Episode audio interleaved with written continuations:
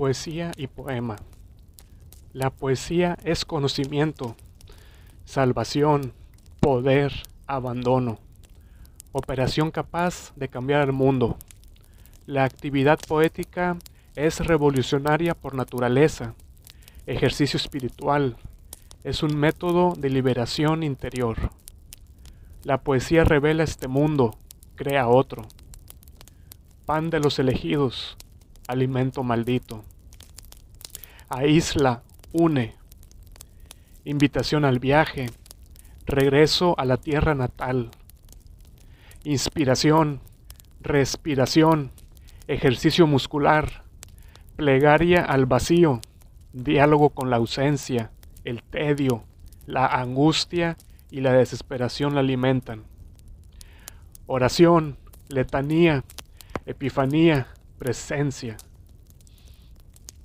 Exorcismo, conjuro, magia, sublimación, compensación, condensación del inconsciente, expresión histórica de razas, naciones, clases. Niega a la historia, en su seno se resuelven todos los conflictos objetivos y el hombre adquiere al fin conciencia de ser algo más que tránsito experiencia, sentimiento, emoción, intuición, pensamiento no dirigido, hija del azar, fruto del cálculo, arte de hablar en una forma superior, lenguaje primitivo, obediencia a las reglas, creación de otras, imitación de los antiguos, copia de lo real, copia de una copia de la idea, locura, éxtasis, logos, regreso a la infancia, coito, nostalgia del paraíso, del infierno, del limbo, juego, trabajo, actividad ascética, confesión, experiencia innata, visión, música, símbolo, analogía. El poema es un caracol en donde resuena la música del mundo y metros y rimas no son sino correspondencias, ecos de la armonía universal.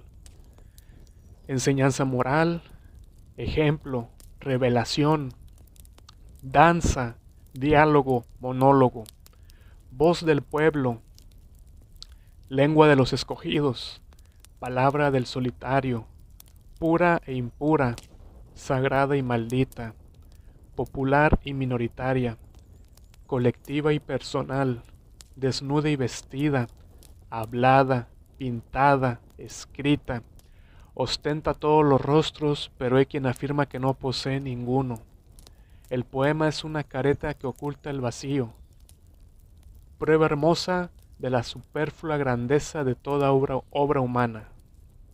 ¿Cómo no reconocer en cada una de estas fórmulas al poeta que las justifica y que al encarnarlas les da vida? Expresiones de algo vivido y padecido. No tenemos más remedio que adherirnos a ellas, condenados a abandonar la primera por la segunda y a esta por la siguiente. Su misma autenticidad muestra que la experiencia que justifica a cada uno de estos conceptos los trasciende. Habrá pues que interrogar a los testimonios directos de la experiencia poética. La unidad de la poesía no puede ser asida sino a través del trato desnudo con el poema. Al preguntarle al poema por el ser de la poesía, ¿no confundimos arbitrariamente poesía y poema? Ya Aristóteles decía que nada hay de común excepto la métrica entre Homero y Empédocles y por esto con justicia se llama poeta el primero y fisiólogo el segundo.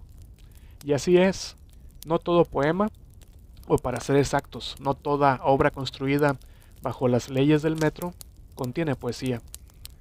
Pero esas obras métricas no son verdaderos poemas o artefactos artísticos, didácticos o retóricos.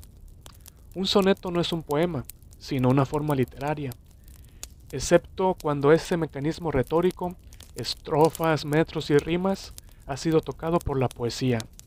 Hay máquinas de rimar, pero no de poetizar, Por otra parte, hay poesía sin poemas. Paisajes, personas y hechos suelen ser poéticos. Son poesía sin ser poemas. Pues bien, cuando la poesía se da como una condensación del azar o es una cristalización de poderes y circunstancias ajenos a la voluntad creadora del poeta, nos enfrentamos a lo poético.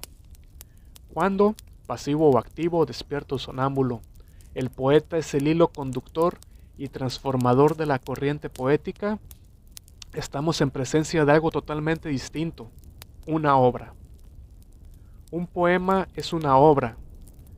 La poesía se polariza, se congrega y aísla en un producto humano, cuadro, canción, tragedia. Lo poético es poesía en un estado amorfo. El poema es creación, poesía erguida. Solo en el poema la poesía se aísla y revela plenamente.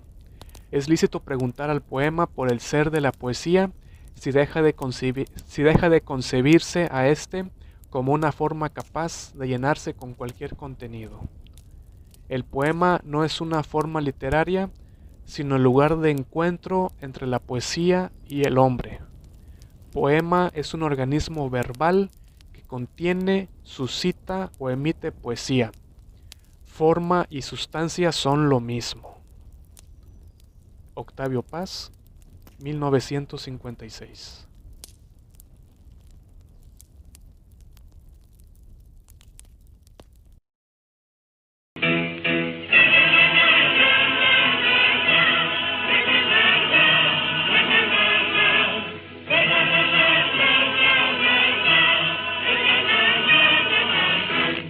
And